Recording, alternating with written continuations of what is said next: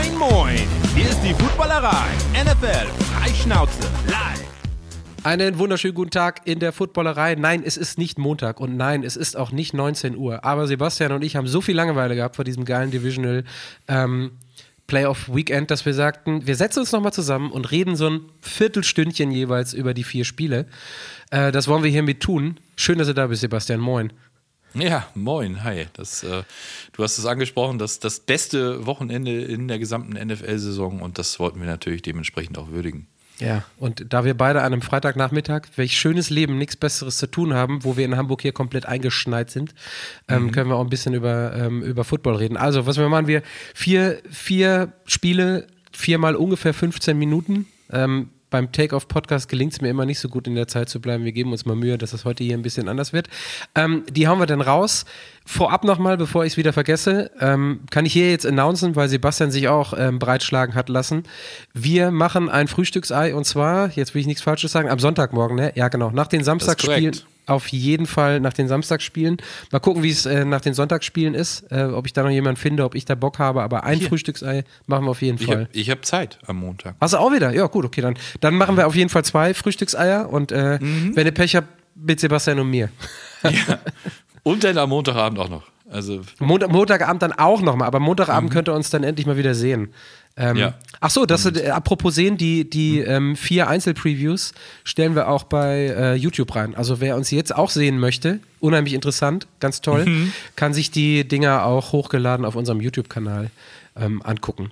So, ähm, ich würde sagen, wir steigen mal ein in chronologischer Reihenfolge, so wie die Spiele gespielt werden.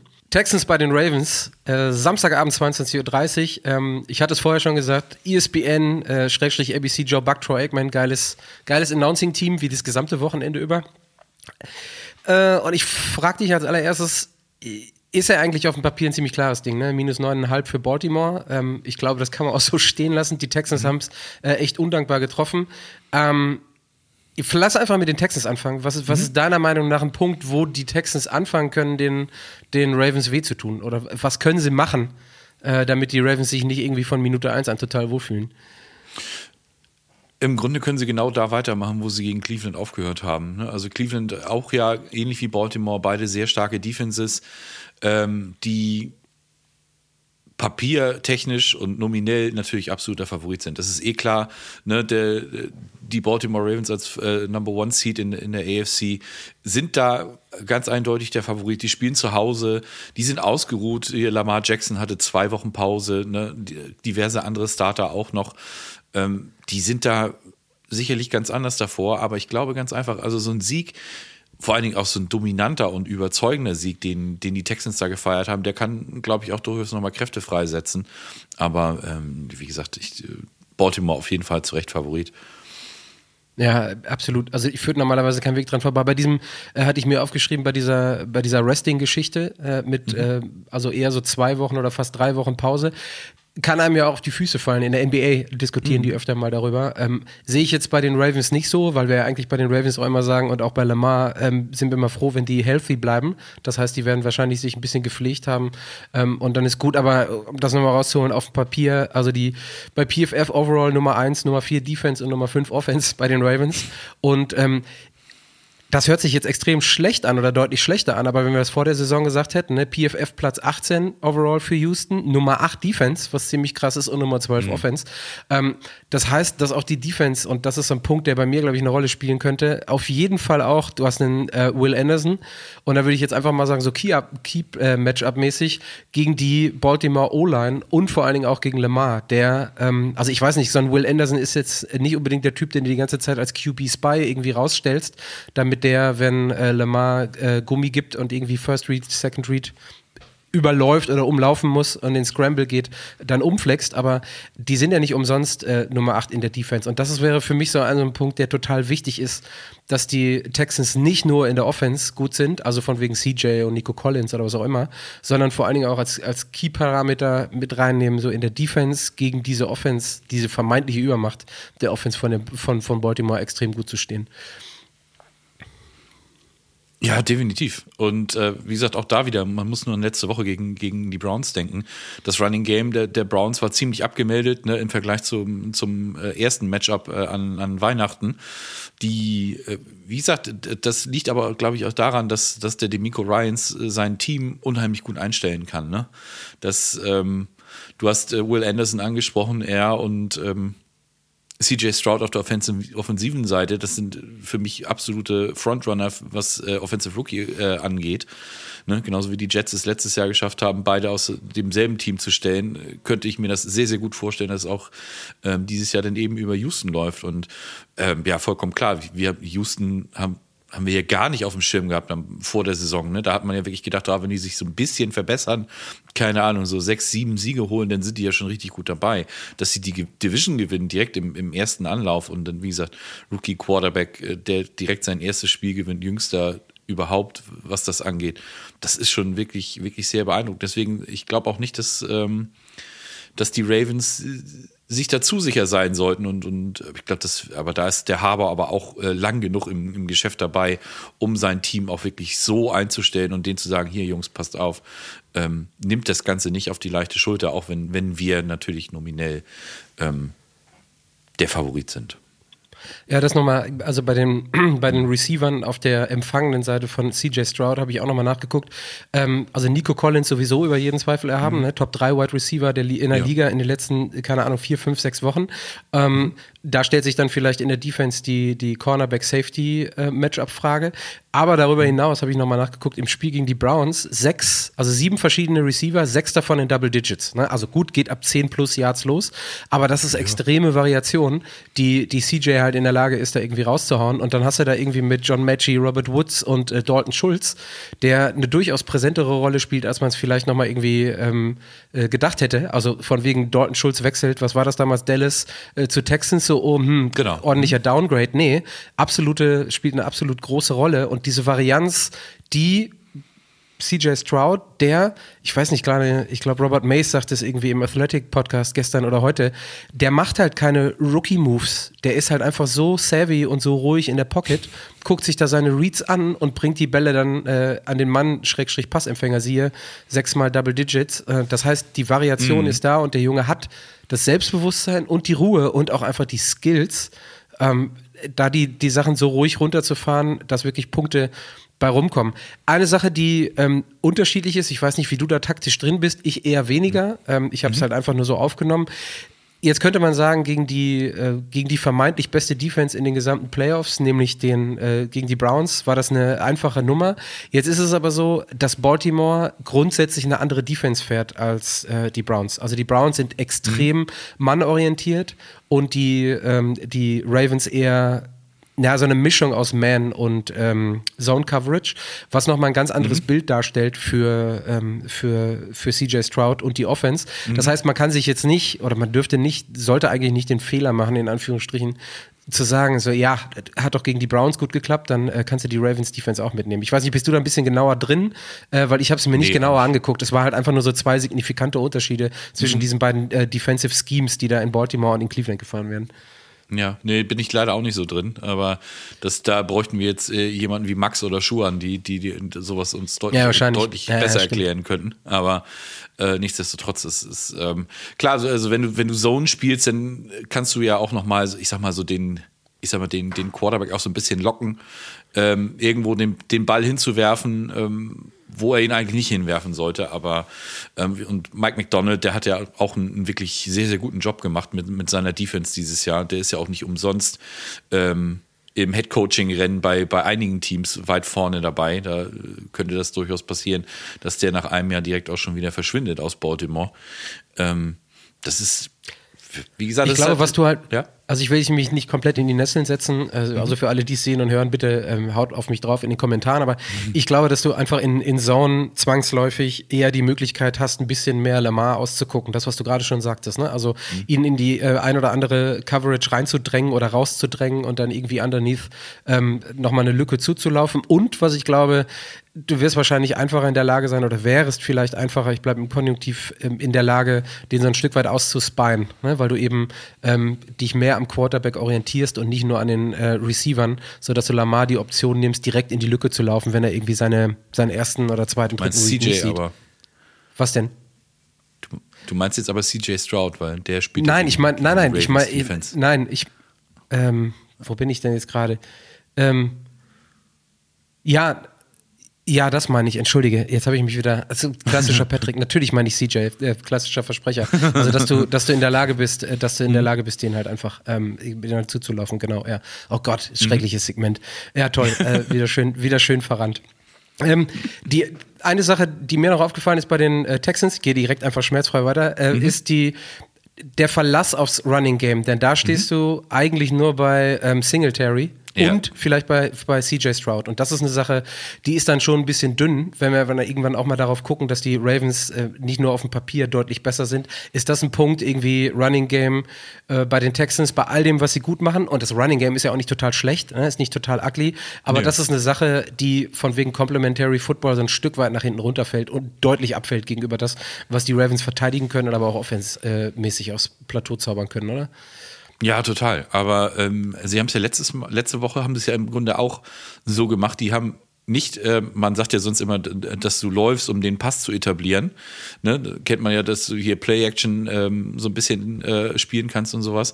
Aber das haben sie ja komplett andersrum gemacht. Die haben angefangen, ähm, und haben den Ball viel geworfen und haben dadurch automatisch, weil, weil du musst ja dann irgendwann deine Defense auch so anpassen, dass du das wirklich auch respektierst, dass du, dass du durch, dass dein Gegner bereit ist, den, den Ball tiefer zu werfen und auch viel zu werfen, dass die Box dadurch leichter wird und dann eben an, an Devin Singletary eben doch noch zu seinen Rushing Yards gekommen ist. Ne? Und am Ende, äh, gut, haben sie natürlich auch mit, mit einer komfortablen Führung denn angefangen, die, die Zeit runterzuspielen und das, so sind denn auch die, die Rushing-Stats, sage ich jetzt mal, zustande gekommen für, für Singletary. Aber wie gesagt, das ist natürlich wieder das komplett Umgekehrte. Ne? Und äh, da bin ich tatsächlich gespannt, ob das, wie du schon sagst, nicht eventuell die denn so ein bisschen ja, kalt erwischt oder so, wenn du denn eben nicht so gut äh, reinkommst ins, kommst ins Laufen, wenn du denn ähm, vielleicht, wenn du dann anfängst zu laufen bei ersten oder zweiten Versuch, dann gestoppt wirst und dann eben längere Passing-Situationen hast, die dann ja naturgemäß schon ein bisschen schwerer zu, zu ähm, vollenden sind. Ne? Na, es wird, also es wird zudem dazu noch ein bisschen problematischer, weil ich habe es nachgeguckt, die Defense, ähm, also gegen Wide Receiver von den, von den Ravens ist halt Nummer zwei in Coverage ja. ähm, über die gesamte Liga. Das heißt, wenn du da schön eng stehst und das kleinere Übel mit dem vermeintlich etwas schlechteren Running Game wählst mhm. und die Texans schön da reindrücken kannst, mhm. ähm, dann hast du am Ende des Tages halt genau den Vorteil, dass die Ravens halt sehr oder dass das gegnerische Footballteam, in dem Fall die, äh, die Texans, total eindimensional werden. Äh, ja. Und dann bist du halt einfach als Texans-Team deutlich einfacher auszurechnen. Auf der anderen Seite haben die Ravens ich finde ein Running Game, was nicht nur äh, alle Achtung ähm, verdient, sondern was wirklich, ich würde jetzt mal Lamar mit reinnehmen, quasi so ein Three-Headed Monster ist mit Edwards und Hill. Mhm. Und ähm, da sind dann auf der anderen Seite, haben wir gesagt, Nummer 8 Defense, aber ich habe jetzt explizit nicht nachgeguckt, welchen, äh, welche Run-Defense-Noten quasi die Texans unter der ähm, oder in der Regular Season oder auch letzte Woche hatten. Aber so was ist es? Edwards, Hill, Lamar, also Running Game ist dann auch nochmal, so wie alles bei den Ravens, ziemlich ausgeglichen und ziemlich stark, wenn man darauf sitzt. Ja, total. Es ist, ist ein sehr, was ist das, heterogenes Team? Also es sind sehr, bevor ich mich jetzt verrenne, sind sehr ausgeglichen auf jeden Fall. Ausgeglichen ist, also ich würde sagen eher homogen. Also die, die ja. bezogen auf die Stärke sind alle Mannschaftsteile ähm, ja. ziemlich gut äh, bestückt. Ne? Also sonst bist du halt nicht, äh, keine Ahnung, Top 5 in allen Kategorien. Ne? auf jeden Fall, klar, das, ja. das, stimmt. Und man darf halt auch nicht vergessen, dass ähm, ne, der, der eigentliche, ähm, ich sag mal, Star Running Back, äh, Star ist jetzt übertrieben, aber so der Nummer 1 Running Back der, der Ravens, ne, mit J.K. Dobbins, der hat sich ja am Ende, hat sich ja gleich wieder äh, am Anfang der Saison früh verletzt. Out for Season, das ist ja, zieht sich ja durch seine gesamte Karriere bisher. Mhm. Aber das ist ja trotzdem, die, die, die Ravens haben das wieder sehr, sehr gut aufgefangen. Ähm, mit Gus the Bus, der ja auch, ich glaube, letztes Jahr sind sie ja beide raus gewesen. Der ist dieses Jahr fit geblieben. Justice Hill äh, da als äh, Ergänzung dazu. Und ja, Lamar, da, da, brauchen wir uns nicht drüber unterhalten. Der ist ja immer eine absolute Gefahr, was, was äh, das Ground Game und Running Game angeht.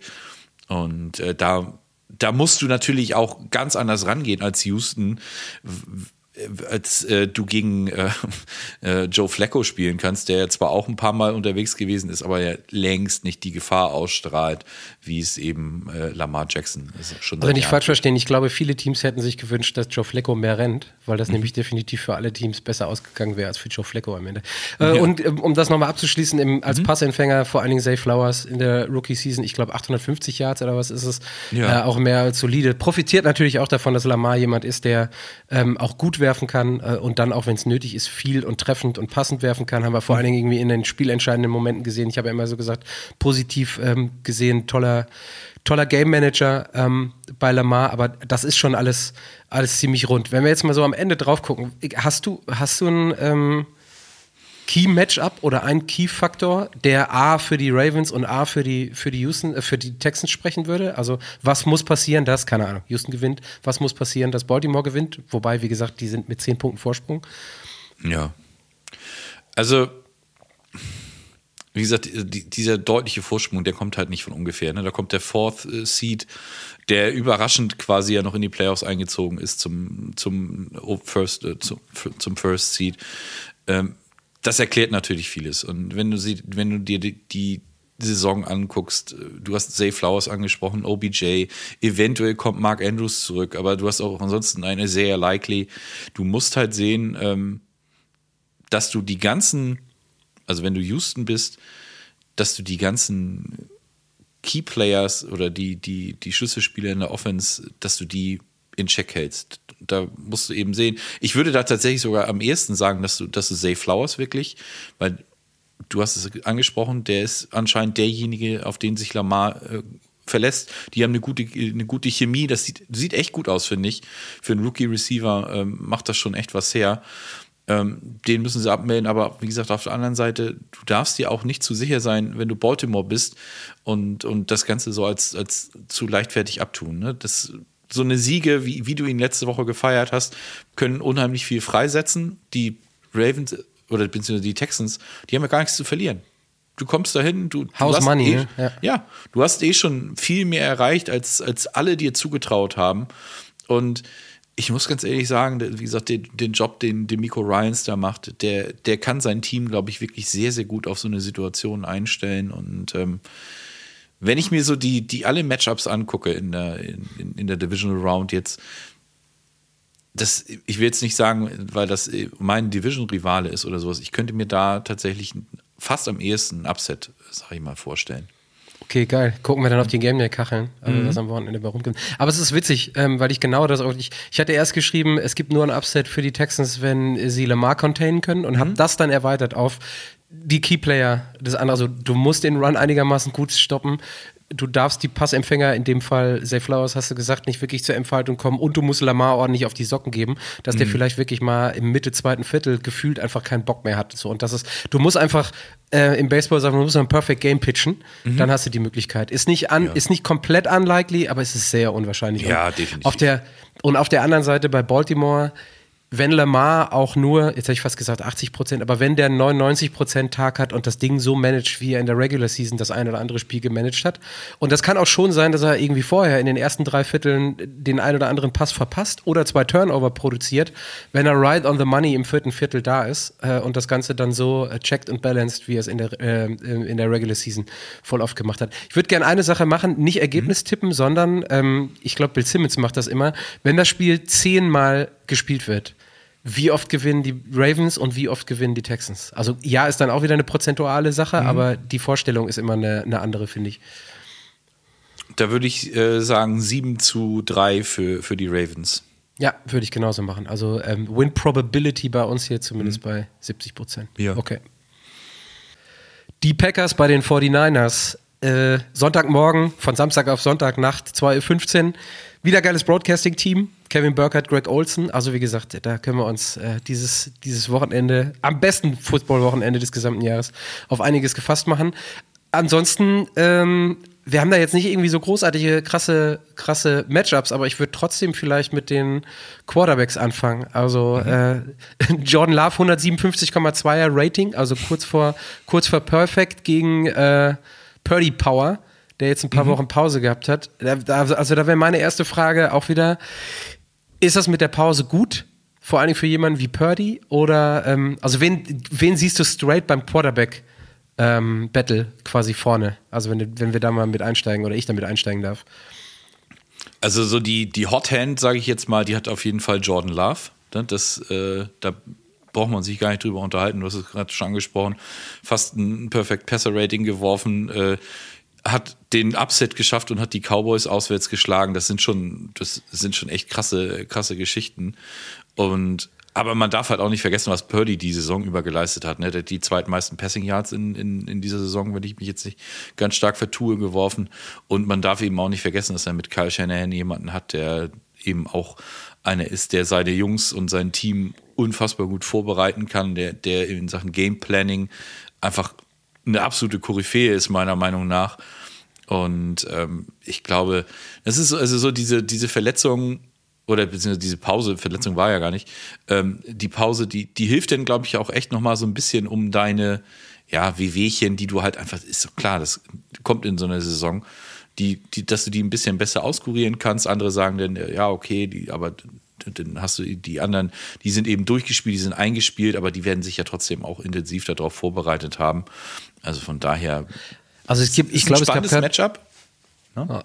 Ich glaube, es gab kein Team, bei dem wir über die gesamte Saison oder auch vorher, also gut auch aus dem Wissen der letzten Saison heraus, gesagt haben, hoffentlich bleiben die mal healthy. Da wollen wir mal mhm. sehen, wie weit die kommen, wenn die healthy bleiben. Jetzt sind sie mehr oder weniger zu 85, ja. 90 Prozent komplett healthy geblieben und sie stehen genau da, was wir ähm, mit dem Coach und mit dem äh, Material, was sie da am Start haben, gedacht hätten, wo sie stehen. Also mhm. ähm, ich habe mal einmal, ich, ich, bin durch Zufall drüber gestolpert, Purdy ist der fünfte Player überhaupt, der acht Spiele mit einem ähm, 120 oder besser QB-Rating gemacht hat. So, ne? Also die, mhm. wir können uns an Remo erinnern in den letzten Wochen von wegen Purdy gleich MVP und dieses, jenes und mhm. welches und System Quarterback spielt alles keine Rolle. Auf, ähm, auf Goff kommen wir auch später noch, von wegen System und nur so gut wie er ähm, hochgecoacht wird. Aber also ich finde es schon ein ziemlich geiles, ein ziemlich geiles Matchup bei den Quarterbacks. Und Jordan Love, weil du gerade bei System warst von Shanahan, ähm, ich glaube, und auf die Coaches können wir gleich auch nochmal kommen, weil die kennen sich ja mhm. auch relativ gut. Ähm, ich glaube, LeFleur steht, was dieses Upscheming oder überhaupt äh, taktische dahinter angeht, seinem, ja, kann man sagen, Mentor oder zumindest dicken mhm. Buddy, Shani in nix nach und davon profitiert eben halt auch ähm, Jordan Love komplett. Deswegen, ich freue mich, auch wenn es kein wirkliches direktes Quarterback-Duell ist, ich freue mich mhm. bei dem Matchup vor allen Dingen auf die beiden Quarterbacks, weil die nämlich extrem gut, gut Jordan Love nur die zweite Hälfte, aber gefühlt auf Top 5 oder Top 7 Level performt haben und deswegen, schon allein deswegen ist es geil, dass die Packers in den, in den Playoffs sind, äh, weil mit dem Quarterback und der Leistung sie es einfach in den letzten sechs Wochen oder acht Wochen komplett verdient haben, mit eben auch einem Sieg über Dallas, die komplett abgestunken haben.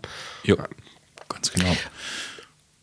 Was ich bei, bei San Francisco, also auch da nochmal, ne, also äh, wir hatten es bei dem, bei dem Ravens-Matchup gegen die Texans, auch die 49ers haben äh, minus 9,5, also sind knapp 10 Punkte Vorsprung. Auch das kann man komplett verstehen. Ich komme wahrscheinlich am Ende nochmal drauf, warum ich denke, dass hier irgendwie am allerersten ein Upset möglich wäre. Mhm. Ähm, aber nicht umsonst sind die 49ers, ich habe nachgeguckt, irgendwie PFF, äh, Defensive und Offensive Platz 1 oder Platz 2, je nachdem, was man nimmt mit dem Power Ranking, sind ziemlich stark. Und was ich richtig krass finde, nicht nur Christian McCaffrey, sondern auch Ayuk, Samuel und Kittel haben alle in der gesamten Saison über 1000 Scrimmage Yards gehabt.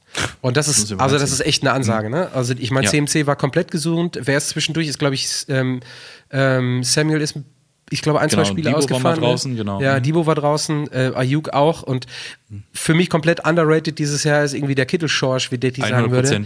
So, mhm. und ähm, also allein die vier Leute zusammen als Passempfänger für Purdy, um einfach mal wieder so, eine, so einen offensiven Haken hinter die, warum sind die denn Nummer eins oder Nummer zwei Offense? Ja, weil da halt eben auch Leute gesund rumlaufen, die ordentlich was auf dem Kerbholz haben, wenn es darum geht, Bälle zu fangen und ähm, vor allen Dingen auch Kittel irgendwie Jacks zu machen, Yards after Catch. Und, äh, der Junge ist, hat mich dieses Jahr, und ich habe es gar nicht auf dem Schirm gehabt, der Junge hat mich komplett irgendwie äh, in den letzten Wochen äh, von hinten eingeholt, weil ich irgendwann mal dachte, ja, was ist denn mit dem eigentlich? Ja, nee, der performt, was ist es, Top 3 ähm, äh, Tight End oder Top mhm. 1, 2, 3 ähm, ja. Tight End, wie auch immer. Ist auf jeden Fall ziemlich stark, was die da haben an Leuten, die Bälle fangen und auch laufen können. Ja, Genau, also der ist äh, für mich so, so Tight-End-mäßig, also es, ich habe es auch am Anfang so gar nicht wahrgenommen. Ich hatte so immer noch äh, Kittels letztes Jahr in Erinnerung, wo er ja eher so ein bisschen, ja, da, da lief es nicht so richtig rund für ihn, würde ich sagen. Das ist so ähnlich wie bei, bei Kelsey jetzt dieses Jahr. Es war auch nicht schlecht, aber auch nicht richtig gut. Nicht so das, was man erwartet hat, aber so dieses Jahr sind Kittel und, und Sam Laporta von, von Detroit eigentlich die beiden Titans, die du da ganz weit vorne, finde ich, sehen musst ein äh, Debo Samuel, der, den haben sie halt schmerzlich vermisst in, in diesen drei Wochen, diese drei Spiele, die sie äh, im Laufe der Saison vor der Bye Week verloren haben. Da war Debo, glaube ich, draußen. Das hast du dem Spiel auch echt angemerkt, dass das, dass das überhaupt nicht gut gewesen ist, dass der nicht dabei war. Und der ist ja halt für diese ganzen, ich sag jetzt mal, ja, Endarounds, Sweeps und keine Ahnung was äh, zuständig. Und Ayuk ist ja einer, das, da kann ich mich auch noch dran erinnern, da haben wir am Anfang der Saison oder im Laufe der, der Saison drüber gesprochen der ist ja, der hat ja seine Catches, die der gemacht hat, waren damals irgendwie gefühlt nur für First Downs oder für Touchdowns. Ne, also nur die, die Klatsch, wirklich ne? großen Ja. Dinger. Ja. Aber das, wie gesagt, das ist ja ein, das ergänzt sich ja alles so wunderbar. Naja, und dann McCaffrey, hast du jemanden wie mit, mit CMC jemanden, der überhaupt Ja. gar nicht ausrechenbar ist, ne? den du immer so als Joker nochmal oben drauf wirfst. Blockt der, fängt der, läuft Genau. der. Und das ist Aber halt der, dies, der dieses Jahr gar nicht so viel, ähm, so viel im, im Passing-Game machen musste. Ne? So in Carolina war das ja so, wir hatten die Sendung oder in, in, in einer von unseren Sendungen ja auch schon mal angesprochen, dass er in Carolina ja mal eine 1000 und eine 1000 Saison hatte, also Mhm. 1000 Yards Re Receiving und Rushing. Das braucht er in San Francisco. Wie viel hat er jetzt gesagt? 1200 und 400 oder sowas? Oder, oder? Nee, 1500 irgendwie sowas, glaube ich, ne? Also 1500 Rushing, glaube ich, fast. Ach so, Und- okay, okay. Aber, kann Ja, er, also, 1000. aber, unter, aber unter 2000 vom Scrimmage insgesamt, ne? Oder ich weiß Ja, es nicht genau. so. Ich- ja, gut, guck okay. mal. Ja, okay, Ja. okay, so 1400, 1500, äh, 500 oder so. Ja. Mhm. Schon krass. Ja, aber auch da wieder, ne? Also das, was wir schon hatten. Allein die Tatsache, dass deine Gegner sich darauf einstellen müssen, was passieren könnte. Mhm. Ähm, dass du einen Christian McCaffrey hast, ist ja immer, dass immer Ja. irgendwer mit einem halben Auge drauf sein muss. Und das ist genauso wie äh, gute Defensive-Spieler, die dann halt auf einmal gedoubleteamt werden und dann eine scheinbar schlechte Saison haben, wo man aber hinterher sagen muss, naja, 80 Prozent der Snaps, die er gemacht hat, wurde er doubleteamt, da kann er halt nichts machen. Deswegen hat er weniger Sex, deswegen hat er weniger Pressures und deswegen ähm, hat er weniger Spielanteile oder äh, Tackles for Loss und Dafür sind aber dann zwei von den Verteidigern gebunden an einen, äh, wodurch dann andere Leute frei werden. Und so ähnlich sieht es manchmal, ist ein absolutes Mismatch, positive Mismatch für die 49ers. Genau, also ich habe jetzt nochmal nachgeguckt, 1459 äh, Rushing Yards und 564 Receiving, 14 Rushing Touchdowns, 7 Receiving Touchdowns. Ach, Also das war doch, äh, das war doch 2000. das Ding, dass sie eben, dass, dass er beim letzten Spiel auch nochmal unbedingt Mhm. irgendwie zwei, drei Runs haben musste, um über die. Ja, okay, gut. Ja, ist gut. Ähm, was ich noch ziemlich beeindruckend fand, als ich drauf geguckt habe, San Francisco durchschnittlich fast 29 Punkte pro Spiel Ja. und auf der anderen Seite nur 17,5 Punkte zugelassen. Also Mhm. das ist so an beiden, also die, alle Stats witzigerweise, die man findet und unterstreichen, ja gut, natürlich, sonst wäre es auch im Endergebnis nicht so, aber unter, unterstreichen diese extrem gut funktionierende Defense und die extrem gut funktionierende ähm, Offense. Wenn wir dann auf der anderen Seite gucken, wo die ähm, Packers stehen, dann ist es in der Offense Nummer 9, in der Defense aber eine Nummer 21. Das hätte ich gar nicht gedacht. So, und ähm,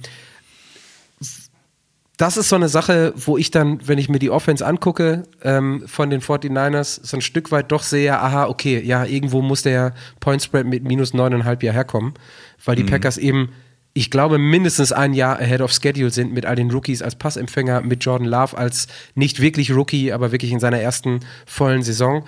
Ähm, Dass man da sieht, ja gut, irgendwo müssen in diesem Team Lücken sein, ähm, sonst wären die, wären die 49ers halt einfach nicht so, so krasse, ähm, so krasse, so krass überlegen mit neuneinhalb Punkten. Ja. Aber ähm, ich glaube, dass, dass der entscheidende Faktor ist halt, und das äh, haben sehr viele Green Bay-Fans, die man, wenn man sie auf, auf Twitter oder in den sozialen Medien generell verfolgt, äh, während der Saison ganz oft geschrien. Das ist der Defensive Coordinator der, ähm, der Packers. Der hat in den letzten zwei, drei Wochen hat er es ganz gut in den Griff gekriegt. Aber ähm, was Joe Barry da, ich, mir fällt da zum Beispiel das Spiel gegen die Carolina Panthers ein, wo, wo sie richtig Punkte technisch einstecken mussten und der gerade wirklich in, auf dem allerletzten Atemzug das Ding gewonnen haben. Ähm, da geht ja auch gefühlt jeder davon aus, dass Barry nach der Saison weg ist. Das erklärt für mich halt wirklich, warum die, die Defense nur 21 overall ist. Das ist so, und gegen ein Team wie San Francisco, das halt wirklich auch die Firepower mitbringt, da könnte das durchaus sein, dass also wenn das so für mich, wenn wir über Key, Key Factor sprechen oder was auch immer, was das Spiel angeht, denn äh, die, die Defense von Joe Barry, wenn der da keinen vernünftigen Gameplan hinzaubert, dann wird das für Stolle und äh, alle anderen, die es mit den Packers halten, glaube ich, ein sehr ungemütliches Spiel Samstagnacht.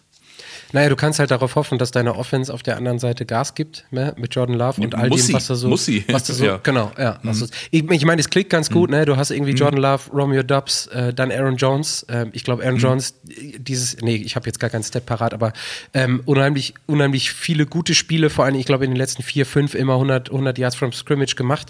Ähm, Genau, Jordan ja, Love- war ja aber lange verletzt vorher, ne? ja, ja, genau, ja, Mhm. absolut. Also da, da musst du auf jeden Fall auch wieder dieses ähm, Perfect Game pitchen und in der Defense dann, da brauchst du halt wirklich einen Sahnetag. Also da musst du, äh, das ist ja. die andere Sache, ne? Also die, wenn die noch weiterkommen wollen, ähm, dann müssen da jetzt irgendwie zwei, drei Spiele, wie viel sind es noch maximal? Ja, es müssten zum Super Bowl Gewinn drei perfekte Defense Games dabei rumkommen. Dann wird sicherlich auch der Barry bleiben dürfen. Sieht man jetzt aber wahrscheinlich nicht so. Also das, äh, das wäre wichtig. Also das ist, wo du gerade schon bei, bei Key Matchup warst. Ich habe nochmal nachgeguckt. Die Run Defense ist nur Nummer 18. Ähm, und das ist, ähm, da, da weiß ich nicht, was der Herr Barry machen möchte. Ähm, Totblitzen ist nämlich auch nicht unbedingt so das, ähm, das Allheilmittel gegen alles. Ähm, Auf gar keinen Aber Fall. das wäre für mich, das wäre für mich eines der Einfallstore und das, das muss man dann ja auch sagen. Auf der anderen Seite, da ist ein Shanahan, Shanahan dann ja zumindest bis jetzt komplett gnadenlos. Ne? Dann wird das Pferd halt einfach totgeritten ähm, und dann reicht das halt auch einfach fertig. Ne? Ja, genau. Aber wie gesagt, das ist halt auch so, du hast es vorhin schon angesprochen, die, die beiden, Shanahan und LaFleur, die kennen sich schon seit, seit vielen, vielen Jahren, haben, haben äh, auf diesem äh, famosen äh, Washington 2013er Staff zusammengearbeitet. Und ähm, das ist, aber so auch in den Playoffs, wenn, sie, wenn die Packers auf die, ähm, auf die 49ers getroffen sind, da hatten die, die 49ers bisher immer so ein bisschen die Nase vorn, ne? Ja, das ist ungefähr so wie, wie das bei McVay und Shanahan ist, ne? Also die, ähm, Mhm, genau. also man merkt schon, dass Shanahan der Shanahan-Sohn ist und die anderen nur Freunde von den beiden Shanahans. Mhm. Ja, genau. Also so, zumindest, zumindest ist es bisher so. Und also wenn ich jetzt irgendwie von einem Schritt draußen angucke, von wegen ähm, Key-Matchups, Shanahan kennt Playoffs, Shanahan kennt Super Bowl-Situationen, ähm, Purdy kennt zumindest auch ein bisschen Playoffs aus dem letzten Jahr, hat mehr Erfahrung. Äh, und wir haben es gehabt, CMC, Hugh, äh, Samuel, Kittel. Ich glaube, allein diese Erfahrungsfaktoren kannst du nochmal als Prozentpunkte oben drauf packen. Also sei es allen gegönnt, ähm, die sagen, dass die Packers irgendwie auch reif sind und wir ja auch sagen, richtigerweise irgendwie dann auch über, mit dem Sieg über die Cowboys in der zweiten Runde sind, aber Jordan Love erste Mal Playoffs, die, die ganzen anderen, die da rumlaufen, nicht großartig Playoff-Erfahrung. Ich glaube, das spielt dann noch eine Rolle. Die einzige Sache, die ich mir vorstellen könnte, ist so eine Frage, die ich habe, ist, wenn die Packers es schaffen, relativ lange, und damit meine ich so bis ins zweite Viertel hinein, das Ganze offen zu halten. Also vielleicht auch mal ein Three and Out äh, oder es steht nur 3-3 ähm, und man sieht, dass die Defense ein bisschen hält. Glaubst du, dass die, dass die 49ers da ein bisschen nervös werden? Also, weil das ist definitiv kein Roster, was noch in der Entwicklung ist, wo man sagt, oh, dann kommen die halt nächstes oder übernächstes Jahr wieder, wie wir es bei Houston haben oder wie wir es meinetwegen auch gleich bei den Lions oder eben bei Green Bay haben. Meinst du, das spielt eine Rolle? Und da ist dann eben das Levis Stadium, das äh, Gene Stadium, nicht irgendwie so eine ähm, Heimvorteilhölle, wie du es bei den Bills hast, wie du es bei den Lions jetzt hattest oder wie du es bei den Chiefs hast. Ja, das, das schon. Also ich bin eh kein, also ich finde das Stadion optisch halt ultra hässlich. Schrecklich. bin ich, Schrecklich, Bin ich, also mit dieser riesengroßen äh, Glaskisten Kiste da auf der einen Seite, ich weiß nicht, wer sich sowas ausgedacht hat. Absolute Katastrophe. Und Ja. ja, das ist, äh, genau, das wird kein Faktor sein. Aber ich glaube halt wirklich, ähm, du, du hast es schon angesprochen, dass du da wirklich Veteranen da drin hast auf, auf Seiten der, der 49ers. Die, ich glaube, die wissen schon, worum das für die geht, weil ähm, dieses Roster wirst du so nicht zusammenhalten können auf, auf Dauer. Es wird irgendwann. Willst du auch einfach nicht, es bricht der dann auch Ja. wirklich mal sprichwörtlich irgendwann auseinander, ne? Ganz genau.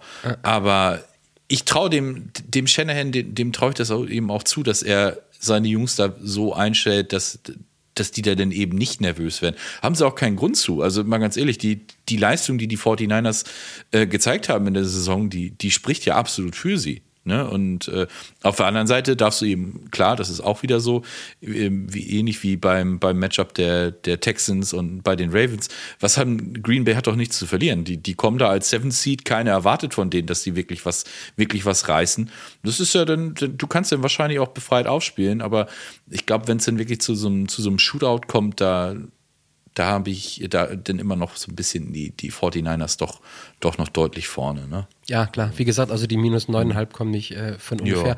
Machen wir hier auch wieder zehnmal wieder das Spiel gespielt. Wie oft gewinnen mhm. die 49ers, wie oft gewinnen die Packers? Da würde ich sogar auf 8-2 gehen. Ja, gehe ich genau mit. Also 80% Win Probability für, ja. die, für die 49ers. Ja, okay. Mhm. Die Detroit Lions zu Hause gegen die Tampa Bay Buccaneers. Äh, Sonntag 21 Uhr, Mike Tirico, Chris Collinsworth, der wieder ordentlich über Pass Rush reden darf. der, gute, der gute Kollege. Äh, auch wieder. Here's ich a guy. ja, genau. oh, mm, I tell you, this guy is special. Ja, ja das ist großartig. Ähm, aber haben uns ja vorher schon drüber unterhalten. Also äh, genau. tolles Broadcasting-Team und Mike Tirico macht ja auch echt einen richtig guten Job. Wobei, ey, das, das nochmal, der ist schon seit ich glaube, 25 Jahren dabei, ist aber immer noch, glaube ich, unter 60. Also der ist auch, ja. äh, der, ich gefühlt hätte ich, als ich damals gehört habe, ähm, Al geht zu Amazon und Mike Tirico macht das, weil die das Ganze verjüngen wollen, dachte ich, hä, so viel jünger ist doch, kann doch der Tirico gar nicht sein. Ist er aber, in der Tat. Ist äh, ja. echt richtig krass. So, aus Spiel, die Detroit Lions dürfen ihr zweites Playoff-Heimspiel nach einer, ähm, nach einem richtig guten Match gegen die Bucks verfolgen und ich, ähm, ich weiß gar nicht, womit ich anfangen soll. Ich fange fang wieder mit den Quarterbacks an. Und zwar mhm. ähm, Baker in allen Ehren, aber ich weiß gar nicht, ob ich es in der Show gesagt habe, aber ich werde mehr und mehr zum Jared Goff-Fan. Weil mhm. äh, ja, System Quarterback und was auch immer und Statue in the Pocket und der spielt nur seinen Vertrag da aus, dann schmeißen die den raus, damit sie nicht so viel mhm. Dead Money haben. Ja, fucking Pustekuchen. Und Dan Campbell stellt sich auch noch hin und sagt, hey, Alter, du gehörst auf jeden Fall hier nach Detroit. Und der Junge ist, mhm ich glaube, du kannst es nachvollziehen. Der Junge ist, wie er immer ist. Also keinen Ausschlag nach oben, keinen Ausschlag nach unten und ähm, absolut solid. Und auf den habe ich richtig Bock, weil der Druck, ja, also das würden die nicht so sagen. Die haben, sagen wahrscheinlich, wir haben Bock, irgendwie vor der Kulisse noch zu spielen. Aber der Druck mhm. wird ja ungemein höher. Und wenn wir uns im Laufe der Saison an das ein oder andere Spiel erinnern, ja, so ein Brainfart-Game von Jared Goff brauchen wir nicht, oder? Nee, auf gar keinen Fall. Das, das muss nicht sein. Aber also ich glaube halt wirklich, wenn du das gesehen hast letzte Woche auch das, die die Postgame-Szene, ne, wo er den, wo Jared Goff den Gameball bekommt und so, dass ähm, der Lockerroom, die die glauben einfach zu 100 Prozent an den. Ne, das also Dan Campbell, der der ist ja auch so, der ist ja noch mal ein ganz anderer Typ Coach als die die anderen, die wir bisher angesprochen haben. Der so ne, damals hier mit, mit den Kneecaps ab, ab, abbeißen und keine Ahnung was, wo alle sagen, oh, was hat der Mann denn jetzt? Aber der hat ja auch Unfassbares erreicht in, in Detroit. Ne? Der hat dieses Team ähm, zum ersten Division-Sieg in dieser Division überhaupt geführt. Ne? Der, der letzte Division-Sieg Anfang der 90er oder wann gewesen. Denn den ersten, den ersten Playoff-Sieg, den ersten Playoff-Heimsieg und so, da, da, kommt so viel zusammen und äh, das ist so, ach, das ist einfach beeindruckend, wenn man das sieht und ähm, ja, ich glaube, die haben, die, die, würden wirklich alle für den sprichwörtlich durchs Feuer gehen. Und Jared Goff, der ist halt der Quarterback, der da einfach nur wunderbar reinpasst. Ne? Und man darf eben auch nicht vergessen, der hat ja äh, mit den Rams auch im Super Bowl schon gestanden. Also der hat auch, was die Postseason angeht, schon einiges gesehen. Und ja klar, der wird ist, der ist immer gut auch für, für die eine oder andere Deception. Das ist genau dasselbe wie mit Joe Flacco, was wir da angesprochen haben. Gut für drei Touchdown-Pässe, aber auch gut für drei Interceptions. Das kann bei, das kann bei Jared Goff auch passieren, klar. Aber nichtsdestotrotz habe ich das Gefühl, dass die Lions, ja, wie gesagt, die, die haben das Momentum komplett auf ihrer Seite. Ähm, ich will jetzt nicht sagen, dass Tampa kein Momentum hat. Das ist, die haben immerhin den amtierenden ähm, NFC-Champion aus dem letzten Jahr geschlagen und das sehr, sehr deutlich. Aber die beiden haben sich ja im Laufe der Saison schon mal getroffen. Ne? Da haben die, die Lions in Tampa gespielt und haben dort 20 zu 6 gewonnen. Haben dort ähm, 380 Yards im Vergleich zu 251 Yards äh, erzielt. Und äh, klar, die, die Bugs sehen mittlerweile ganz anders aus. Ne? Die waren zu dem Zeitpunkt echt so ein bisschen in so einem kleinen Tief drin. Aber und haben sich bedeutend, haben sich wirklich gut gefangen, aber ich, ich glaube halt, Detroit ist da, ähm, die sind, die sind heiß, die, die, die haben Bock auf diesen ganzen Kram und das, das wird. Äh, ich glaube auch einfach, du hattest Dan Campbell angesprochen, dass die mittlerweile getragen werden. Ne? Das ist so eine typische Sache. Also ich bin ja jetzt namentlich überhaupt kein HSV-Fan, aber was ich mhm. fairerweise sagen ist, muss, dass die mit dem jetzigen Trainer, den sie da haben, das Stadion immer komplett voll haben und so wenige Pfiffe gegen die Mannschaft, wenn sie mal verliert, wie seit Jahren nicht. Mhm. So, und das ist mhm. Verdienst des Trainers und genauso ist es äh, bei Dan Campbell auch. Und du sagtest es gerade am Anfang, dachten alle, Alter, was ist das denn für ein Bully? Der kann ja keine mhm. zwei Sätze gerade aussprechen, außer wir sind laut und wir geben Gas. Ja. Ähm, mhm. Ich habe es irgendwo mal gelesen, ich glaube, der gefällt sich in dieser, Rolle, in dieser Rolle ganz gut, ist aber in der ja. Tat nachweislich ein ziemlich guter Football-Coach. So, ja. äh, und dann kommt halt diese kulturelle Klamotte dazu, wo wir jetzt bei der ein oder anderen, beim ein oder anderen Coaching-Hire und beim ein oder anderen Team gemerkt haben, so, oh, ja, das spielt eine richtig, richtig große Rolle. Und ich glaube, wenn der mit, also wenn der sagt, irgendwie springt, dann fragt das Team, wie hoch. Und ähm, wenn du dann auch noch einen Quarterback hast, der irgendwie performt und auch jetzt beim ersten Heimspiel war es so, beim zweiten wird es dann sicherlich auch wieder so sein, wenn die ordentlich punkten und spielen, dann fliegt beim Ford Field zwei, dreimal der Deckel weg. So, und wenn dann auch Eminem um die Ecke klar. kommt und der DJ ja. realisiert ist und legt ein Lied auf, dann singen wieder 40.000 Leute mit. Und äh, mhm. ich glaube, also da muss man dann auch fairerweise mal sagen, ob ich jetzt die Lions mag oder nicht. Also ich habe nichts für oder nichts gegen die Lions. Mhm. Da merkt man halt einfach, wie groß dieser Durst und dieser Hunger ist bei ja. den Fans und dass das dann irgendwann mal nach drei Dekaden äh, gestillt wird. Also es ist, äh, es ist pervers, aber auch gleichzeitig irgendwie Gänsehautmoment ähm, ja. auf der anderen Seite. Lass mal gucken, ähm, mhm. also Jared Goff, okay, aber der macht es ja nicht komplett alleine. Also für nee. uns ganz äh, schön anzusehen, Amon Rakete St. Brown, zehn Games, zehn Spiele mit 100 plus Yards diese Saison. Ja. Äh, es ist eine ordentliche Ansage und ich hatte das gar nicht so mitbekommen. Stimmt das, dass der keine Pro Bowl Nomination bekommen hat? Das war doch ja, so, oder? Kein Pro Bowl, aber First Team All Pro. Okay, okay. ja, ja. Naja. Das ist total absurd. Aber Pro Bowl ist ja immer so dieses, ja, ne, kommt ja auch nur das Fan-Voting und sowas mit rein. Aber ich bin, bin eher froh darüber, dass er First Team All-Pro geworden ist. Ja, Hat er stimmt. sich absolut verdient. Ne? Du, ja. du, hast vollkommen recht. Also diese zehn Spiele mit jeweils über 100 Yards. Absoluter Go-To-Guy für, für Jared Goff.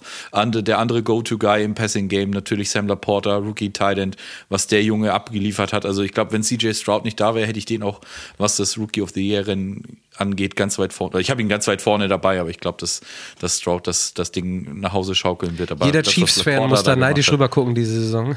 Mhm. Mhm.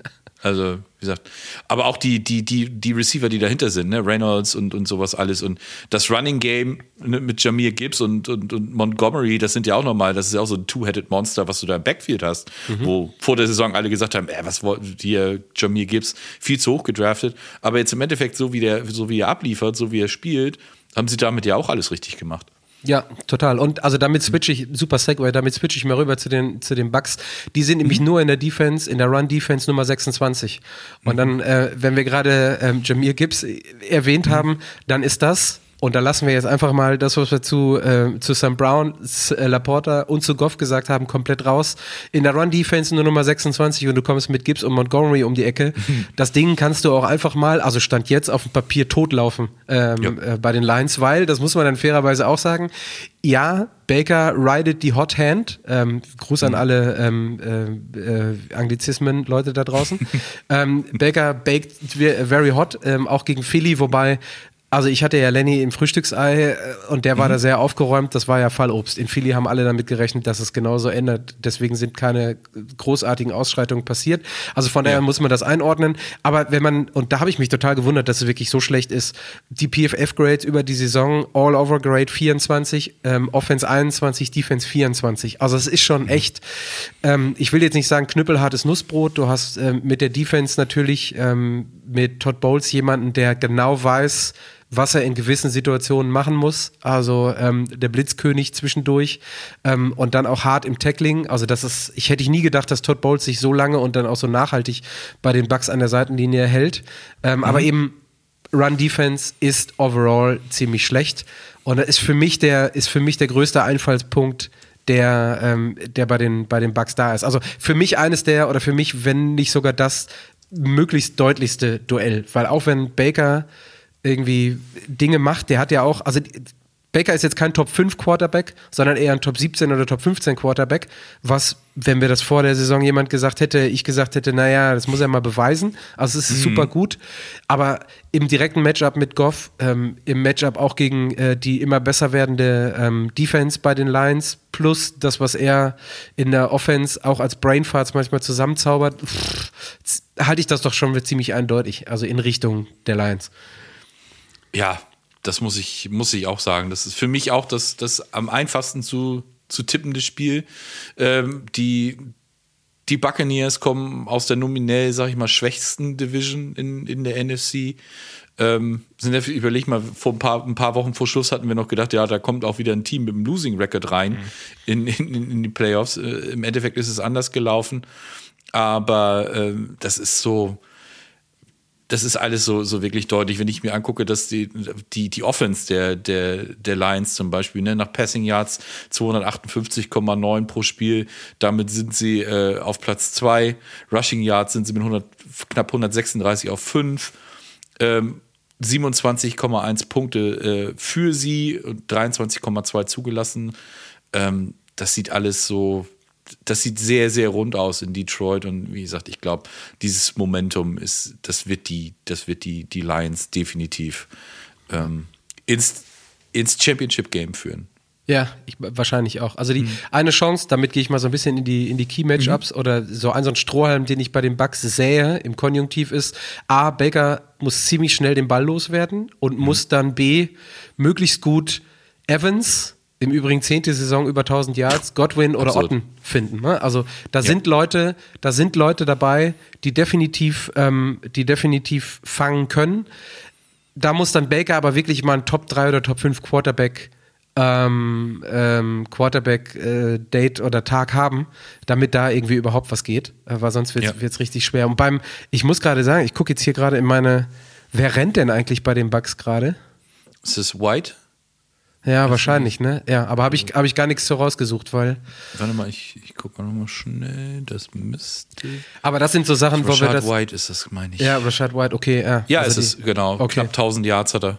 Ja. 990 bei ja. 272 Carries. Also da mhm. muss relativ, damit da was geht, muss, muss halt einfach im, im, was definitiv auch bei dem Receiving Core mit Evans und Godwin auf jeden Fall ähm, zuzutrauen ist. Ne? Und mhm. wir hatten es gerade beim, ähm, äh, wo war es, keine Ahnung, aber wenn Ben Baker wirklich einen richtigen, richtigen Sahnetag hat, dann läuft er für zwei ja. oder drei First Downs und bringt die Bälle ja. dann irgendwie auf, auf Strecke an. Und mhm. ähm, ich glaube aber einfach, dass in der Defense, so wie sie sich verbessert hat bei den, bei den Lions, da relativ wenig relativ wenig äh, Fehler passieren oder relativ ja. wenig Einfallsfläche ist für die, äh, für die, äh, für die Bugs. Hm. Was ich äh, noch ganz interessant finde, das habe ich vorhin bei den, bei den 49ers habe ich es gesehen, da kostet ein Ticket, äh, geht los ab 160 Dollar. Weißt mhm. du, wie viel ein Ticket beim Spiel, für das Spiel Bucks at Lions losgeht? Ich hätte jetzt gesagt irgendwie 800, 1100. Nee, so viel denn doch nicht. 455 okay. Dollar. Ja, okay, krass. Das ist aber auch, es ist definitiv eine Menge Holz. Ja, absolut, für so ein Zweitrunden-Playoff-Game. Ja, aber es ist so, die mhm. Leute sind, äh, wie sagt man, hungry äh, ja. auf Playoffs, ne? Weil ja, so, wer weiß, wann die nächsten kommen und äh, mhm. da denkt sich dann der Detroit-Mensch, entweder nehme ich es heute mit ähm, oder nicht. Ja. Ähm, also auf der anderen Seite, wir hatten es gerade so indirekt bei, bei den Lions, habe ich geschrieben, Goff muss clean bleiben, in Anführungsstrichen. Mhm. Das heißt bitte äh, over-under unter anderthalb Turnover. Mhm. Ähm, denn jedes, jedes Team ist im Spiel, wenn der gegnerische Quarterback dafür sorgt, dass er irgendwie zwei verlorene Fumbles und zwei INTs hat. Und ähm, auch das hat Goff schon, ich glaube, ein oder zweimal die Saison gehabt, dass er dem vernünftig gut hinterhergelaufen ist und es aufgeräumt hat. Mhm. Sollte man sich aber nicht immer drauf verlassen. Auf der anderen Seite, wenn man davon ausgeht, dass er alle paar Spiele so ein Spiel hat, ist das wahrscheinlich das Spiel, wo er sich am meisten erlauben kann. Ja. Weil du mit dem Bucks ein Team gegen dich hast, wo du äh, noch mehr deine Fehler wirklich vielleicht im Spiel selber gut machen kannst. Mhm. Ja, das ist. Und auch da wieder dann die Frage: zehn Spiele, wie gehen die aus? Ich schwanke zwischen 7 und 3 und 8 und 2 für Detroit. Okay, ich bin sogar bei 9 und 1, muss ich gestehen. Hätte ich, ja, ich habe auch erst überlegt, ob ich sogar so hoch gehe, aber ich, also 8-2 bin ich auf jeden Fall bei Detroit. Ja, gut, ich sage 9-1. Also das Okay, ist so, ja. Also ich denke, dass es, dass es, da muss viel zusammenkommen, dass das irgendwie ja, ein Upset gibt. ja, ja, definitiv. Chiefs bei Buffalo oder Chiefs in Buffalo bei den Bills, äh, Sunday Night Football, 0.30 Uhr. Jim Nance, Tony Romo. Ähm, Mhm. Um die geilen, um die geilen Announcement Crews abzu. Wobei du, du hast nicht so viel Bock auf Romo, oder? Nee, das ist mittlerweile vorbei. Am Anfang habe ich ihn komplett gefeiert. Das war ja wirklich, äh, wirklich ein absolutes Highlight. Aber da haben mittlerweile ähm, Burkhardt und, ähm, und Olsen haben, haben die beiden deutlich, äh, deutlich hinter sich gelassen, muss ich ganz ehrlich gestehen. Also die, ich finde die, ich finde Nance und Romo zusammen immer noch ziemlich gut. Also weil Romo Mhm. halt einfach so nicht diesen, der hat keinen Pro-Approach irgendwie. Und das Ja, merkt man manchmal ich- negativ, das merkt man manchmal positiv, ist ganz geil. Ich wollte gerade sagen, also ich finde, äh, manchmal wirkt er so ein bisschen so, als ob er gar nicht mehr, als ob er nicht mehr so viel Bock hat, sag ich jetzt mal. Also am Anfang hat er ja wirklich komplett gebrannt, aber ich glaube, viele sind auch ein bisschen genervt gewesen, auch von, von seiner Art teilweise. So, ne? das, Ja, also ich höre die beiden, ich höre die beiden gerne. Ich höre vor allen Dingen Jim Nance gerne, der ja irgendwie Mhm. Ja. Mhm. auch irgendwie Golf-Announcer ist. Also der irgendwie äh, Best of All Time quasi Goat. Also Golf Augusta mit Jim Nance zu gucken, Finalrunde ist ein Träumchen. Also das ist ein geiler Typ. anyway. Und ähm, es gibt so ein schönes, sorry, komplett abbiegen. Mhm. Es gibt so ein schönes ähm, Instagram-Video, wo Jim Nance in, beim privaten Golfspielen einen Freund von ihm filmt. Äh, Und Ja. äh, die, die zwei Putt-Versuche komplett durchmoderiert. Also es ist, äh, also wie, Mhm. wie so Fernsehen, das ist halt einfach, ist halt einfach ganz schön. So, lass mal zum Spiel kommen. Ähm, ich glaube mit Abstand das, Ja. was am interessantesten ist, weil es mittlerweile schon Rivalry-Charakter aufgrund der letzten Jahre hat, weil immer geile Spiele zwischen den Bills und zwischen den äh, Chiefs. Ähm, Buffalo zu Hause mit minus zweieinhalb Favorit, was ja eigentlich nicht so wirklich Favorit ist. Ne? Also zu Hause hast du ja immer irgendwie so diese minus three drin, was schon so einen kleinen Hint gibt, wo auch die Buchmacher hindenken. Ähm, und ja, womit fangen wir an? Also mit den beiden Quarterbacks macht wahrscheinlich Sinn, ne? Josh Allen gegen äh, Patrick Mahomes. Ähm, Josh Allen sah ja in den letzten Wochen so aus, wie sich Josh Allen, glaube ich, Josh Allen selber vorstellt. Also Ja. ich mache, was ich will und was ich kann und habe alle Möglichkeiten und werf keine Interceptions und mache keine Turnover. Ich glaube, das muss, müsste diesen Sonntag wieder drin sein, oder? Ja, also gut, Turnover hat er ja, hat er trotzdem ja immer gerne mal drin. ne? Das ist ja, das ist ganz einfach so, aber ist halt immer so die Antwort oder die Frage, wie er darauf denn antwortet und sowas alles. Ne? Und äh, in den letzten Wochen hatte man halt wirklich das Gefühl, dass er, da- dass es dass er das als, ja gut, ist jetzt passiert, ist doof, aber äh, Mund abputzen weiter, ne? Das, Ja, und eben halt auch nicht vier Stück, ne? Also in. Richtig, genau. Das, ist, das, das hielt sich immer noch in, in, in der Waage. Ne?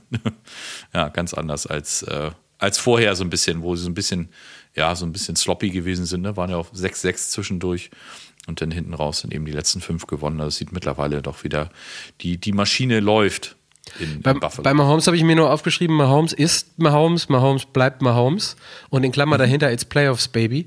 Ähm, ich glaube, wir haben es irgendwie schon in der Wildcard gesehen, haben es, glaube ich, auch in der Show gehabt. Das klickt irgendwie immer ein bisschen besser und ich würde das halt einfach mal trotzdem 60, 70 Prozent Mahomes in die, äh, positiv in die Schuhe schieben, auch wenn Rasheed Rice, Ja. können wir gleich nochmal drauf kommen, mittlerweile die Bälle einigermaßen gut fängt. Aber also für mich hat da den Vorteil, auch wenn die Saison offensiv nicht ganz so gut gelaufen ist, nach wie vor Mahomes gegenüber, gegenüber Allen.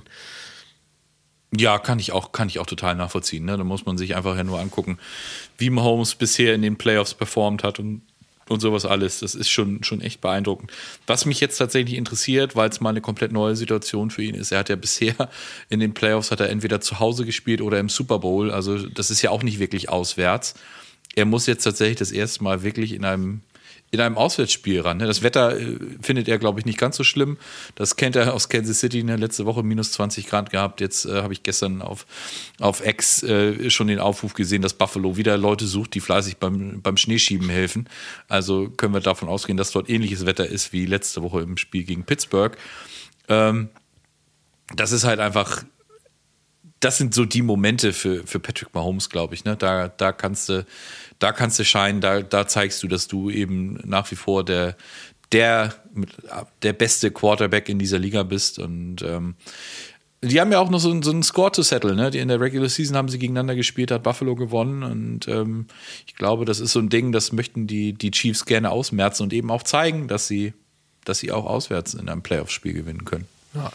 Ich glaube vor allen Dingen auch, was einen Unterschied zur Regular Season macht, denn man hat ja schon ein bisschen gesehen bei den Chiefs, dass auch bei einem Mahomes irgendwie die Haut ein bisschen dünner wurde äh, oder ähm, die Nerven ein bisschen mhm. belasteter waren. Und ich glaube, in den Playoffs ist das nochmal was anderes. Also egal mhm. wie viele Drops da sind, ich glaube, dafür ist dann die Motivation hoch genug, in so einem Spiel eben nicht rumzumeckern oder zwei Prozent nachzulassen, weil one and done. Ähm, und ich glaube, dass, dass vor allen Dingen bei so, so highly, highly, highly competitors wie Patrick Mahomes einer ist, spielt das dann die Rolle. Ne? Also wenn ein, ja dann lass Kelsey halt wieder drei äh, Drops haben. Dann schmeißt er beim vierten Mal trotzdem dahin und meckert nicht großartig rum. Und das war ja zum Ende der Saison, war das ja ein bisschen anders, wo man dann schon mal irgendwie nach der Chemistry zwischen allen Leuten ein bisschen gefragt hat und die Frustration schon ein bisschen gemerkt hat. Und ich glaube, das ist jetzt aber eine Stage und ein Level, dann kann das halt sechsmal passieren, ist mir Holmes aber egal, weil er trotzdem weitermachen muss, weil er weiß, sonst ist es vorbei. Da brauche ich jetzt nicht Mimimi genau. machen. Ist, ist ja auch nicht seine Art, ne? Ist jetzt ein, zwei Mal vorgekommen Ach. so. Also ist jetzt, ist ja keiner, der irgendwie großartig, ähm, der jetzt großartig rumheult wenn wir von Mahomes ausgehen, würde ich einfach mal den Sprung direkt machen in die Defense der äh, Bills, mhm. die sehr gut zusammengehalten hat, die aber sowas von Injury geplagt ist, dass das auf jeden Fall, und das ist dann leider halt auch so, bei den Dolphins hatten wir es vielleicht auch so ein Stück weit, ähm, so ein Einfallstor für die Chiefs sein kann, die immer noch keine Top-Offense hatten, auch in den letzten Wochen nicht. Aber mit den mhm. Verletzungen, ähm, also ich habe jetzt mal irgendwie notiert, bis zu fünf Starters die bei den Bills irgendwie in der Defense äh, raus sind, hilft. Denen, so, so wenig man das möchte, hilft den ähm, Mahomes und den Chiefs natürlich um einiges, oder? Ja, auf jeden Fall. Wobei man aber auch sagen muss, ähm, dass das ist ja nicht so, bei den Dolphins ist das ja gefühlt in den letzten Wochen passiert, ne? Bradley Chubb und sowas, dass die sich verletzt haben. Das ist so auf dem, auf dem Final Stretch der Saison passiert. In Buffalo ist das gefühlt am Anfang der Saison und in der Mitte der Saison passiert. Ja, das mit heißt, Milano und so, ne? Ja, ja, genau. Genau, gerade mit Milano fällt mir da auch ein und hier ähm, äh, Tredavious White zum ja. Beispiel auch. Die sind schon länger raus. Die haben sich auf diese Situation gut eingestellt. Und die haben Rasul Douglas geholt äh, ne, vor der Trade Deadline und äh, auch auf Linebacker haben sie da ähm, Leute, die, die tatsächlich ähm, ja, den, den Schritt gemacht haben, die diese Lücke, ähm, die entstanden ist, gar nicht so, so groß haben werden lassen. Also das muss ich ganz ehrlich sagen. Die, die Defense der Buffalo Bills, die hat mich in der Hinsicht unfassbar beeindruckt. Aber ähm, auf der anderen Seite, wie gesagt, Mahomes, Rice, Kelsey, Pacheco, das sind, das sind halt auch schon, schon Namen, die da auf dich zukommen. Auf der anderen Seite, die Dolphins äh, kommen mir halt auch mit Hill, Mostert und, und wie sie nicht alle heißen um die Ecke. Das ist nichts, was Buffalo noch nicht gesehen hat. Wie gesagt, in der Regular Season haben sie auch schon gegeneinander gespielt. Und ähm, auch da ist es jetzt mal wieder so, dass, ähm, ja, ich glaube, der, der Heimvorteil, sonst, ne, Patrick Mahomes kennst du aus dem Arrowhead, wo das, wenn er, sie in der Offensive sind, dass es dann komplett leise ist. Das wird er jetzt eben mal komplett anders erleben auch. Und äh, vielleicht kann das auch ein Faktor sein. Bin ich, bin ich Wobei tatsächlich. Wobei wir fairerweise sagen müssen, dass die Chiefs-Fans ja auch äh, well traveln. Also ich Natürlich, kann mir schon vorstellen, dass wir irgendwie Chiefs Kingdom ähm, auch in einem ausverkauften Bills-Stadion ordentlich hören werden. Also was das, was die, was das Matchup angeht, auch bezüglich der, der, der Zuschauer und der Atmosphäre. Gut, jetzt haben wir Detroit mhm. ähm, oder die Lions dabei, aber ich glaube, das wird so äh, mit wieder das, das Geilste. Und wenn du es dann wirklich knackig kalt hast und der Schnee noch links und rechts wieder am Rand liegt, glaube ich, ähm, mhm. kannst du so, wie ist das, Kommando OKF, äh, Kommando Oberkörper frei, kannst du zählen, wie viele ja. Leute irgendwie jeweils äh, ohne was angezogen, wo in den ersten Reihen drinstehen. Ähm, Du, ja. wir hatten es gerade, oder du hattest gerade in der Offense, Rishi Rice hat ja dann doch nochmal ordentlich, also was hat ja dann doch nochmal, ne? Die Junge ist ein Rookie, dafür war die Saison auch okay. Ich fand die Kritik, äh, dass man überhaupt niemanden als Empfänger hat, immer ein bisschen überzogen, weil wie gesagt, Rookie-Receiver, hat aber in der Tat in den letzten fünf Spielen ähm, 400 plus Yards, glaube ich, gesammelt, allein Receiving. Ähm, ja. Running ist ja bei ihm nicht so viel. Dann hast du Pacheco, der mindestens, glaube ich, Top 10 oder Top 12 ist. Und, mhm. das würde ich jetzt mal so als halbe Frage, halbe Aussage reinwerfen, Kelsey und Mahomes würde ich mittlerweile ähm, so aufhängen wie äh, Gronk und TB12 damals.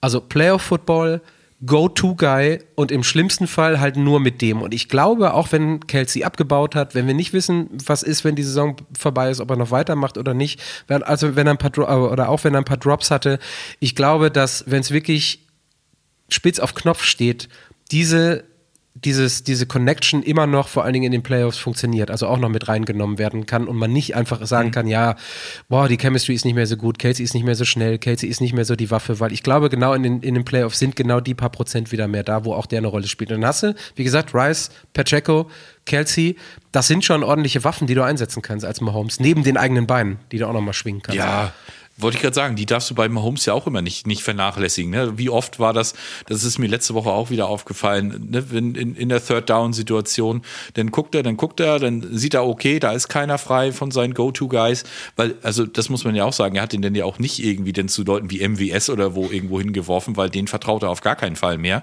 was ich auch total nachvollziehen Zu Recht, kann. komplett. Aber ja. Genau, aber auch, dass er die, die Beine, die nimmt er ja schon traditionell immer in die Hand und, und wie oft ist er für, beim Third Down für einen First Down gelaufen, auch wenn es ein langes Third Down gewesen ist. Das ist immer ein Faktor bei, bei Mahomes in seinem Spiel und ähm, das, du hast es angesprochen, die, die Chemie, die er und Kelsey haben, die ist einfach, das ist im Moment second to none in, in, in der Liga. Die, die beiden, die, die wissen genau, wie das läuft. Und klar, du hast auch mal schlechte Momente. Das das gehört auch einfach mit dazu.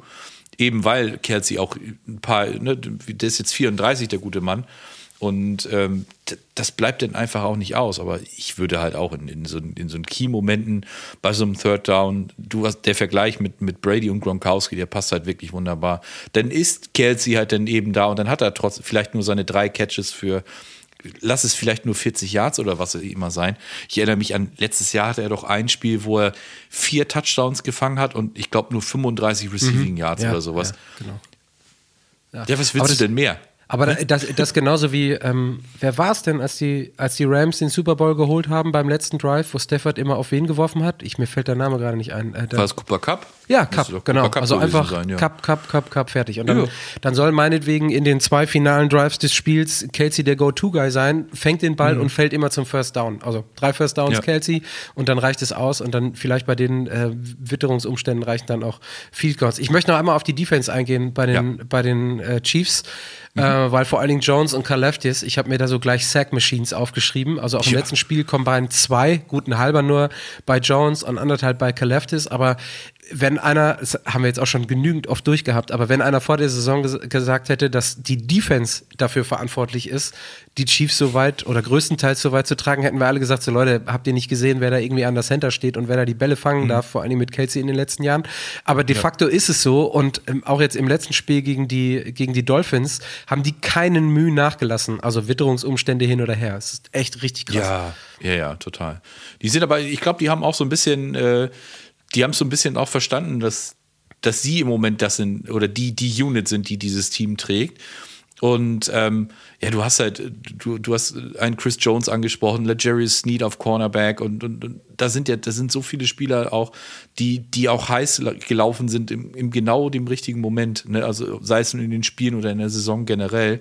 Das Einzige, was, was mir da so ein bisschen fehlt, ähm, wenn ich mir das so im, im Vergleich angucke, sind die Turnover. Ne? Buffalo hat irgendwie 30 äh, diese Saison verursacht, die, die Chiefs, glaube ich, 17 oder sowas. Mhm. Also das ist so ein bisschen, das könnte eventuell so ein Faktor werden, weil auch Mahomes war ja, also zumindest in der Regular Season, äh, durchaus öfters mal für eine, für eine Interception oder so. Also sowas. die drei INTs, die er den Jets geschenkt hat, da bedanke ich mich noch lange für. Also das ja, ja, genau. Na, also wie gesagt, das ist, äh, ist spannend, aber ich, also das ist auch, wenn wir jetzt äh, dann irgendwann um diesen, zu diesen äh, zehn Spielen kommen, das, äh, da wird es definitiv am interessantesten. Ja, da kommen wir gleich drauf. Ich habe noch so ein, zwei, hm? ein, zwei Fun Facts. Ja. Einmal, da gucke ich mir immer an aus irgendwelchen Gründen. Hier ist der Spike am größten gewesen, die Special Teams der Chiefs in der Regular Season auf Platz 4, von Buffalo mhm. nur auf Platz 21. Sage ich ja. deswegen, weil bei solchen Witterungsverhältnissen das durchaus mal eine Rolle spielen kann. Ein Muffed mhm. Punt, äh, mhm. ein Fumble mit einem eiskalten Ball, nachdem man den Punt gefangen hat, ein abgerutschtes Field Goal. Und ähm, also Platz 4 und Platz 21 könnte einen Unterschied machen. Ich will da jetzt nichts jinxen, aber das ja. sind so die Sachen, die ich manchmal drauf habe. Und was denkst du, wenn du es nicht weißt, das wievielte Championship Game das für Andy Reid ist? Uh. Das sind, das müsste das, oh boah, ich würde fast auf zwölf tippen. Ja, es sind zehn. Also es ist, Ja, es ist, äh, ziemlich, ja, ist in ja. der Range, aber zehn fucking Championship Games. Ja, Also ja. das ist echt unfassbar. Das ist, Ja, der hatte mit Philly ja schon diesen, diesen Run, wo er, ich glaube, einmal haben sie es damals ja in Super Bowl geschafft mit, mit Terrell Owens, ne, wo er mit Kreuzbandriss oder was immer gespielt Ja. hat und trotzdem diese irre Statistiken hingelegt hat, wo sie dann verloren haben. Aber ansonsten sind die ja auch, ähm, wie gesagt, ich glaube, da waren sie fünfmal im Championship Game und das, äh, dieses Jahr bei den Chiefs äh, müsste es auch, glaube ich, fünf gewesen sein. Oder ja, so, ne? also es, wenn sie, also ist natürlich immer, wenn sie, wenn, wenn sie reinkommen, ne? Aber Ja, ja, ähm, genau. ist auf Vier jeden haben Fall sie jetzt gehabt. eine Fabel, wert. Als ich das gelesen habe, dachte Ja. Mhm. ich, das muss ich auf jeden Fall ähm, aufschreiben. Ähm, dann noch eine Sache: Die Chiefs haben ein paar Tage länger gehabt, äh, um sich irgendwie auszuruhen, müssen dafür dann aber eben halt auch anreisen. Und Ja. die, die Bills durften schön zu Hause in ihrer Eishöhle oder Eishölle oder was auch immer, wie man das nennen möchte. Hm. Ja. Oder Schneehölle eher. Eis war ja dann Ja. doch eher in KC. Im Snowdome. Ähm, ja, also zu den, zu den Key Matchups oder zu den Key Points, für mich ist es entscheidend, dass Josh Allen, ähm, ich hatte das schon bei den, bei den Lions auch gesagt, bei Goff, dass er clean bleibt, also möglichst wenige Turnover. Und wenn er es dann noch schafft, irgendwie, na, was sind es? Im, ähm, im, im Wildcard-Game hat er 74 Yards mit diesem 52 TD-Run gehabt. Ähm, Ja. Wenn er es schafft, irgendwie 50 plus, 60 plus Yards zu haben, dann glaube ich, sind die Chancen relativ groß, weil er das Team ganz gut in der Offense auf die Schulter packen kann. Und ähm, ja, auf der anderen Seite, ich glaube, dass Mahomes Mahomes ist und dass das der entscheidende Faktor wird. Sei es, dass er die Bälle so anbringt, dass die Leute die fangen können oder dass er es selber macht. Also für mich ist das das Spiel, auf das ich mich mit am meisten freue wegen des Quarterback-Matchups und ich habe nichts dagegen, dass das ein, ein einigermaßen High-Scoring-Game wird, wo beide Quarterbacks wirklich äh, mit offenem Visier und gezogenen Waffen durch die Gegend laufen, so wie wir schon mal hatten zwischen den beiden.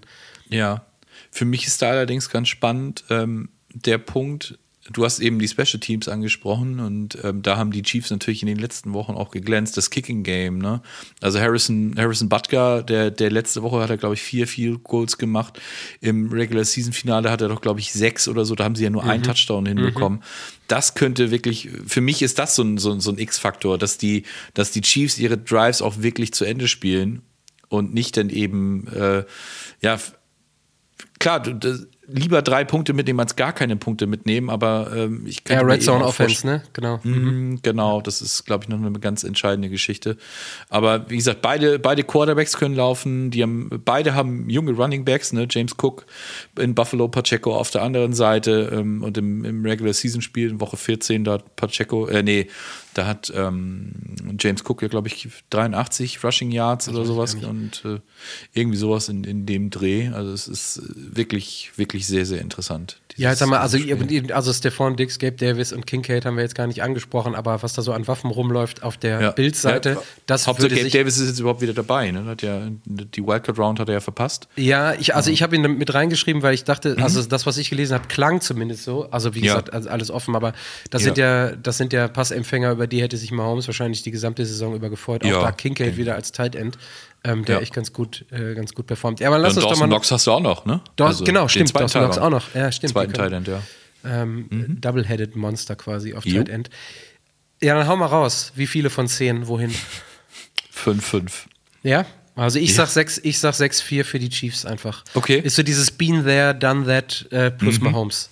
Also ich, ich habe Ja. geschwankt zwischen 6 und 4 und sogar 7 und 3 aufgrund des Faktors Mahomes krass. und der Erfahrung.